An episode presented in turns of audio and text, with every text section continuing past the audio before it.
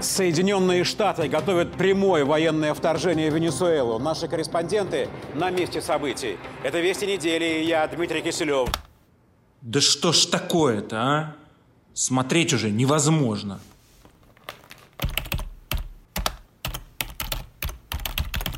Правильно ли понимать, что Путин будет стремиться удержать власть пожизненно? Э, В моем представлении э, он будет стремиться удержать власть пожизненно. YouTube этот, блин.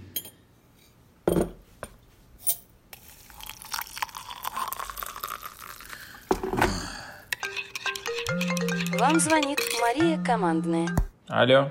Паш, здорово. Привет, Маш. Слушай, тут такая новость. Надо обсудить. Короче, Короче. Подкаст для тех, кто не слушает подкасты. Короче.